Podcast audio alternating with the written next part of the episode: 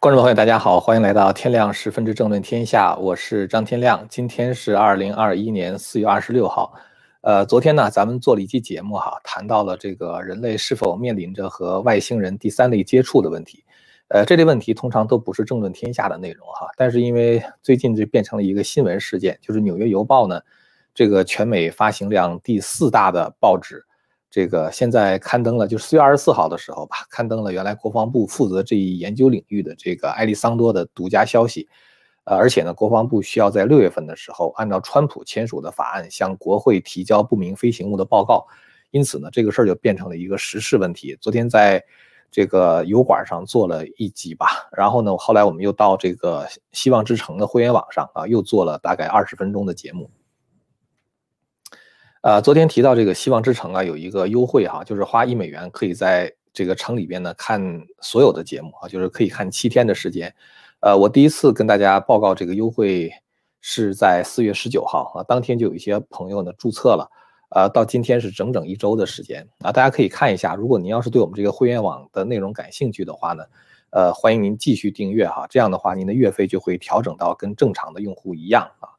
呃，因为有人在我油管下留言，希望我提醒一下，所以我就提醒一下哈。当然，我希望过去大家在这个七天的时间看我们的这个节目呢，还是比较满意的哈。因为不光是我的江峰啊、方伟啊，都有很多好节目。呃，今天呢想说三个新闻哈。第一个新闻的话呢，就是朱镕基的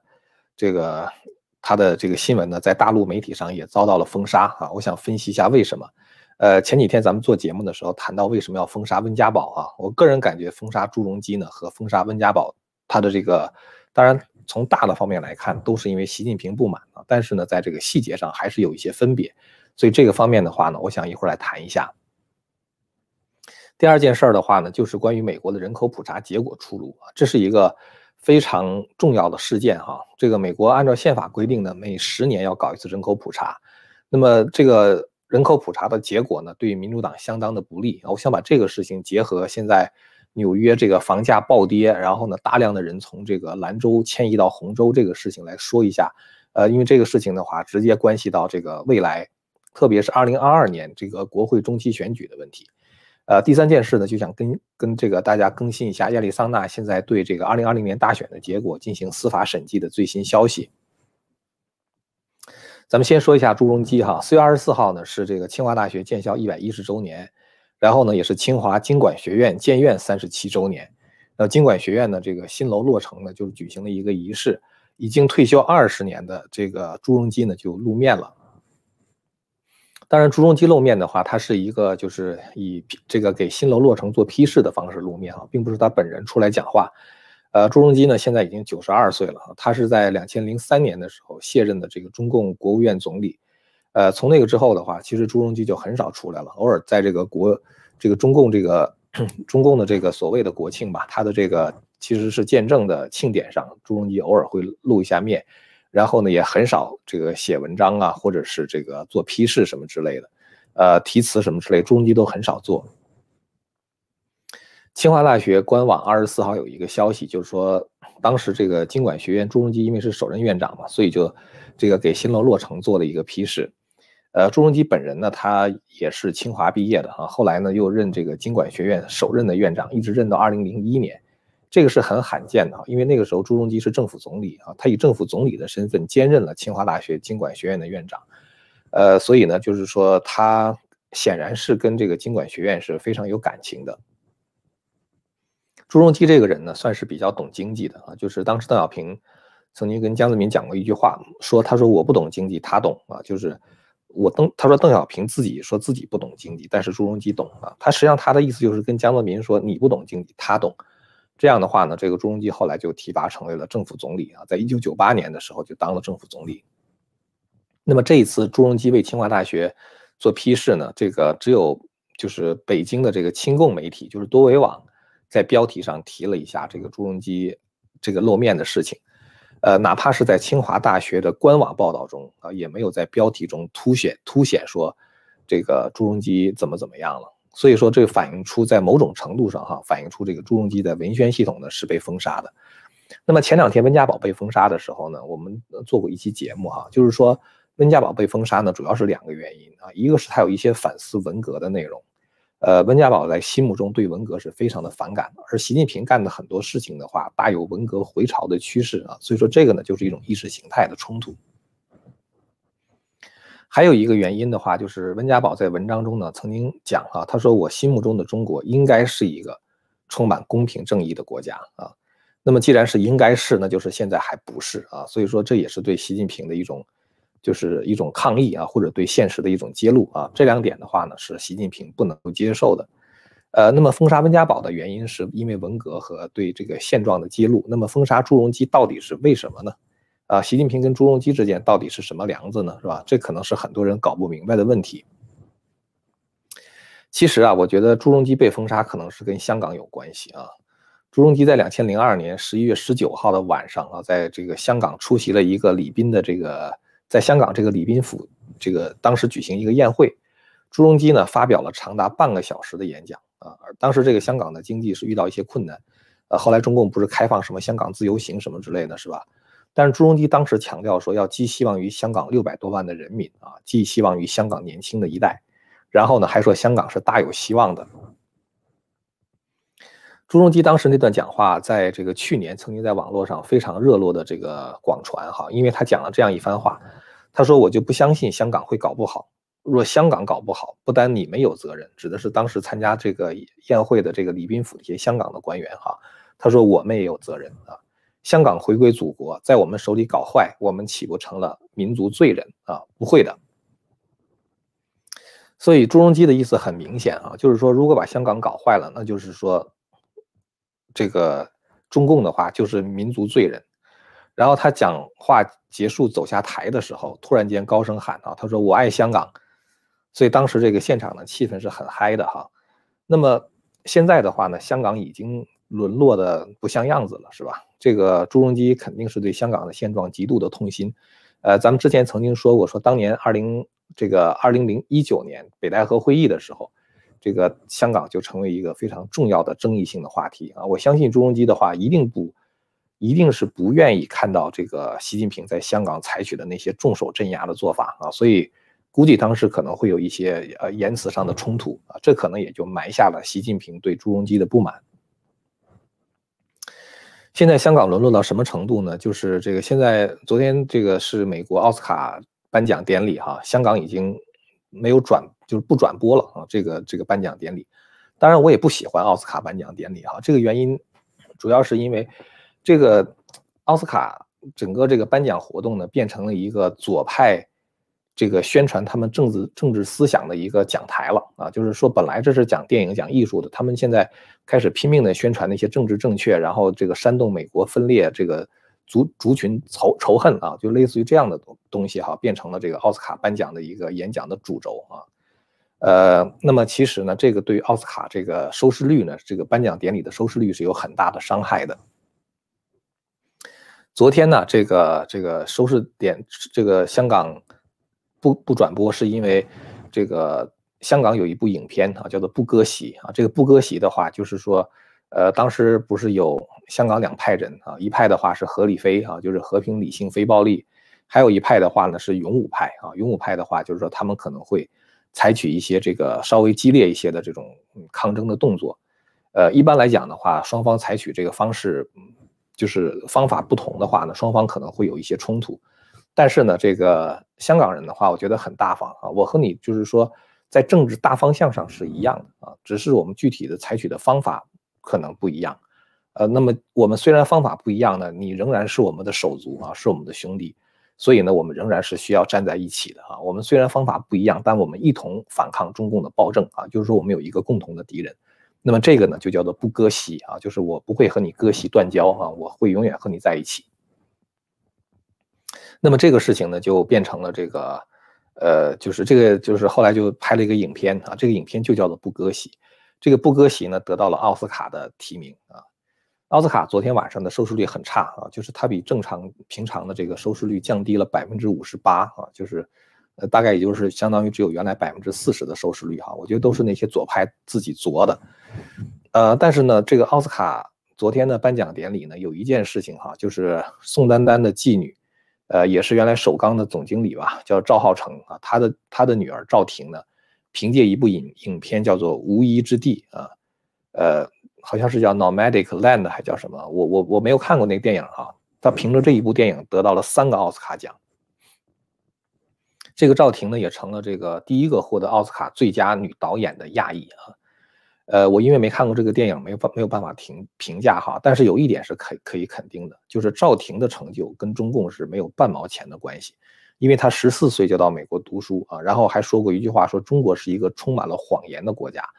呃，他说我到美国之后才发现，原来我在中国受到的教育都是谎言啊，所以他就因为这，呃，本来是说一个华裔啊得了这个奥斯卡奖，又是一个女的，又是来自于中国是吧？又是宋丹丹的女儿，按说是这个非常的。这个值得炒作的啊，或者是值得这个大报特报、大书特书的啊，但是呢，呃，他就因为这一句话啊，好像是两千零三年的时候说的，还是什么时候说的？呃，结果呢，他在这个颁奖典礼上的这个，就是整个的这个新闻的话，就被大陆全网封杀了。这个赵婷呢，在颁奖典礼上的演讲哈，我觉得还是蛮有思想的。他提到小时候和父亲一起背《三字经》啊，相信人出生的时候都是善良，呃。但是习近平，你看哈，他封这个朱镕基啊，然后呢封杀温家宝啊，然后封杀赵婷啊，然后的话呢又封杀这个香港这个布格席这个获得奥斯卡提名的电影啊，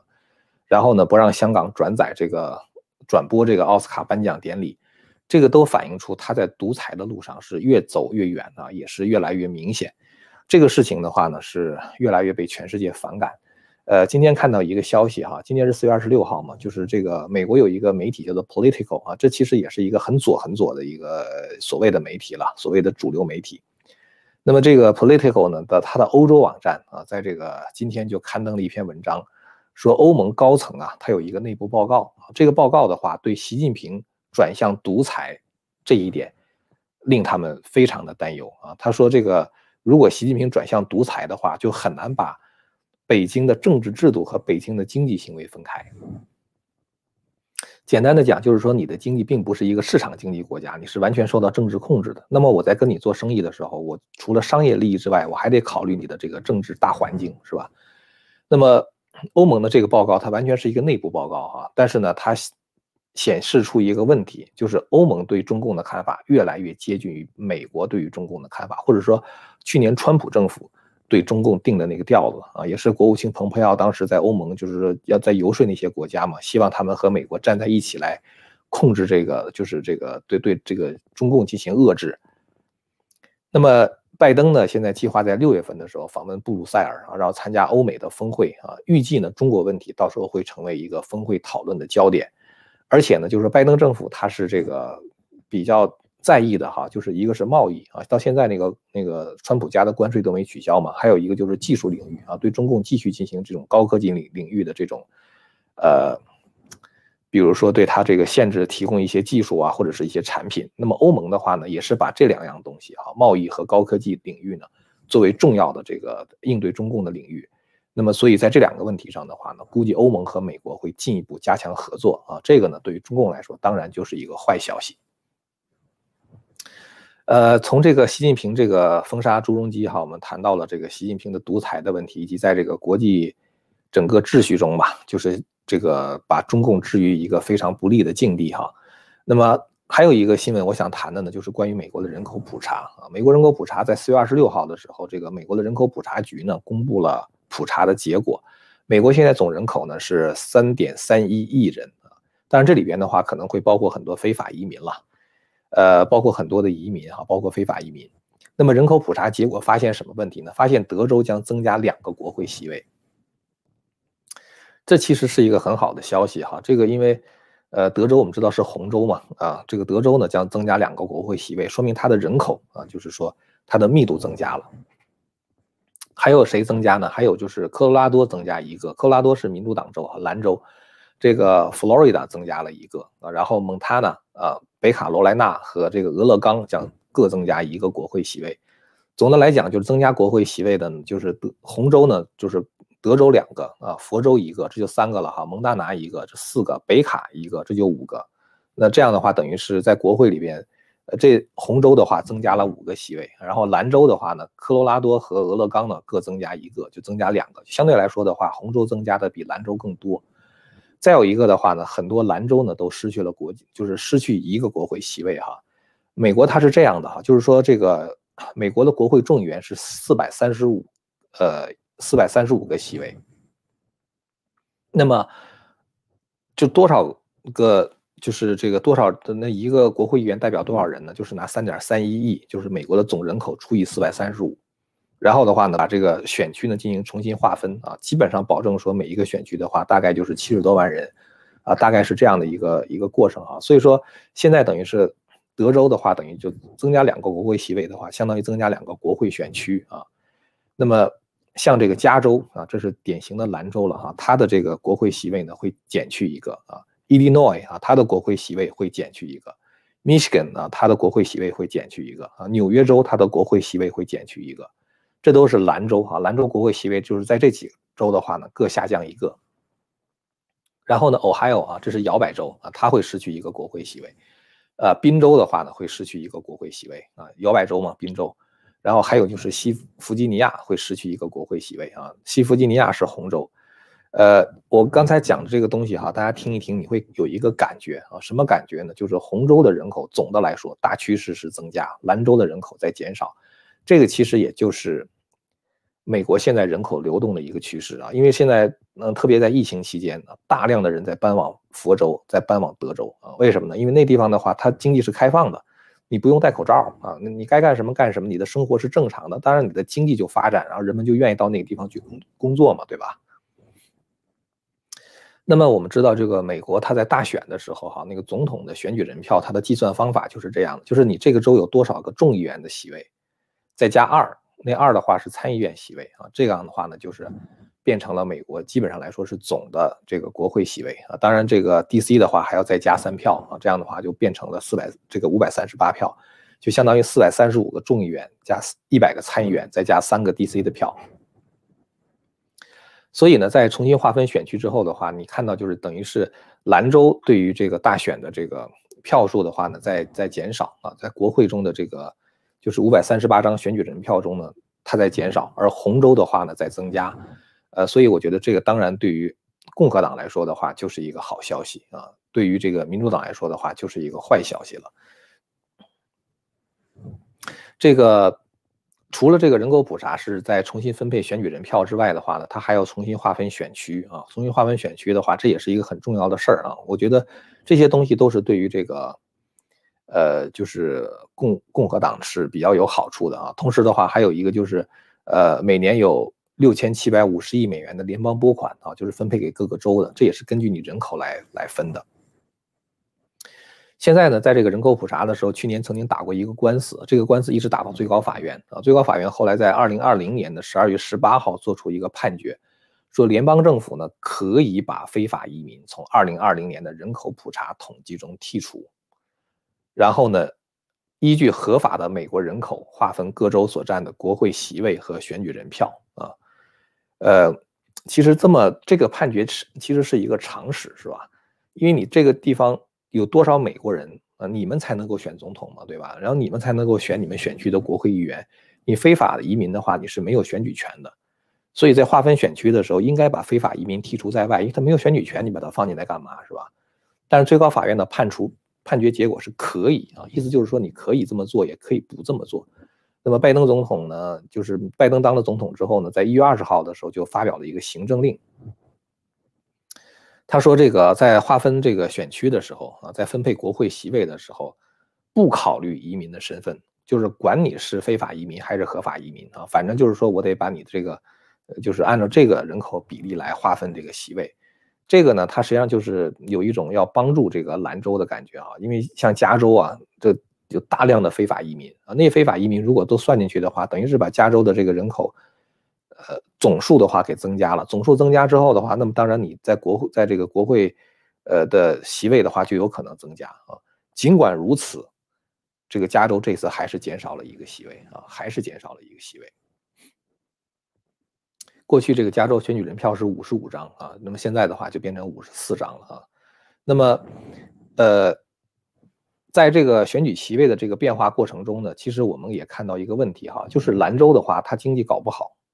经济搞不好，它没有就业机会，所以很多人的话就拼命的往外搬，呃，特别是有一些这个兰州，因为它这个封锁的实在是太厉害，让大家都没法活了啊，所以很多人呢就用脚投票啊，纷纷的逃离兰州。今天看到一个消息哈，说这个纽约市呢，呃，它有一类这个就是公寓楼。这种公寓楼的话，实际上是廉租房啊，就是它的那个租金价格非常便宜，便宜到什么程度呢？它便宜到同类公寓的，就是几分之一。比如说同类公寓，比如说可以租呃三千块钱啊，它可能只租一千五百啊，甚至可能比那个更低，一千一千两百。呃，它实际上是政府的一种福利哈，它就是说，呃，有一些楼的话呢，它禁止你。房主把这个租金涨上去啊，这样的话呢，保证穷人一旦搬进去之后的话，他会在里边一直住下去。那么这种情况呢，你可以想象一下哈，就是说，呃，大量的人他等于一旦搬进去之后的话呢，除非是说他自己想搬走啊，房主想把他踢走的话是踢不走的，所以他就在那地方就像钉子户一样，他就一直在那在在那个地方住下去。呃，我以前就曾经知道有一个人，他呢就租了一个就类似于廉租房，在曼哈顿岛上啊。他当时租了一个一居室的公寓，好像一个月只交六百多块钱，太不可思议了。你在曼哈顿岛上，你租一个一居室的话，我觉得两千块钱都是有可能的。他只交六百块钱，然后房主想赶把他赶走啊，因为他只要把他赶走了，换一个人的话，租金就涨上去嘛，他就不走。完了之后还可以打官司，就是类似于这样的这个房子呢，按道理来讲，他应该是不愁租的啊，所以他也把这种廉租房叫做稳租稳租房，就是可以一直稳定的把那个客人就是等于 hold 在那儿。结果现在发现什么呢？发现稳租房的这个嗯这个房客的话也在大量的搬走，因为什么呢？因为整个纽约市的租金下降实在是太快了啊！像去年哈，比如说在这个曼哈顿区啊，它的平均租金的话呢，就是一个月呢是三千四百一十七块钱啊，一个月啊三千四，那么现在呢已经跌到了两千七。我们知道在市场价格的话就是。Supply and demand 哈，就是供需关系嘛。当它价格降降低的时候，就是因为很多人他不愿意租房子，很多人已经搬走了嘛。像在那个，像在 Brooklyn 哈，像在布鲁克林区，呃，租金的中位数呢下滑了百分之十啊。这个皇后区的话呢，就是这个跌跌到了两千美元以下。呃，总而言之的话，就是很多的这个人都从曼哈顿搬走了，就是因为那地方其实已经不适合于这个这个居住和生活了啊。当人口开始下降的时候，大家可以想象一下。当然，它相对来说，在人口普查之后啊，这个结果，呃，那么国会的这个选区分配的话，也就会受到影响啊。你民你兰州的话，人越少，当然你最后在选举的时候，你的选举人票也就越少，是吧？所以我觉得这个民主党拼命的这个搞一些极左的极左的这个做法呀，这个这个封锁呀，呃，搞这个封锁呀，搞这个这个就是不让人去工作呀。呃，然后呢，这个加税啊什么之类的啊，最后的结果的话，造成人口大量的逃离啊。一个是你州政府、市政府没有收入啊，再一个的话，最后你的选举人票也就也就丢掉了啊。呃，最后想跟大家更新一下这个 Arizona 哈，这个 Maricopa 县的这个就是最新的审计啊，因为这个事情现在呢变得非常的火了哈，因为这个。呃，他是所有在二零二零年大选的这个争议州里边第一个开始真正认认真真的去对这个大选的结果进行审计的这么一个呃一个郡，呃，那四月二十六号呢，就是呃早上啊，这次审计的话是要审计两百一十万张票，呃，今天早上呢，这个亚利桑那州的共和党主席啊叫 Kelly Ward 啊，他在推特上就更新消息说审计工作呢仍然在继续进行。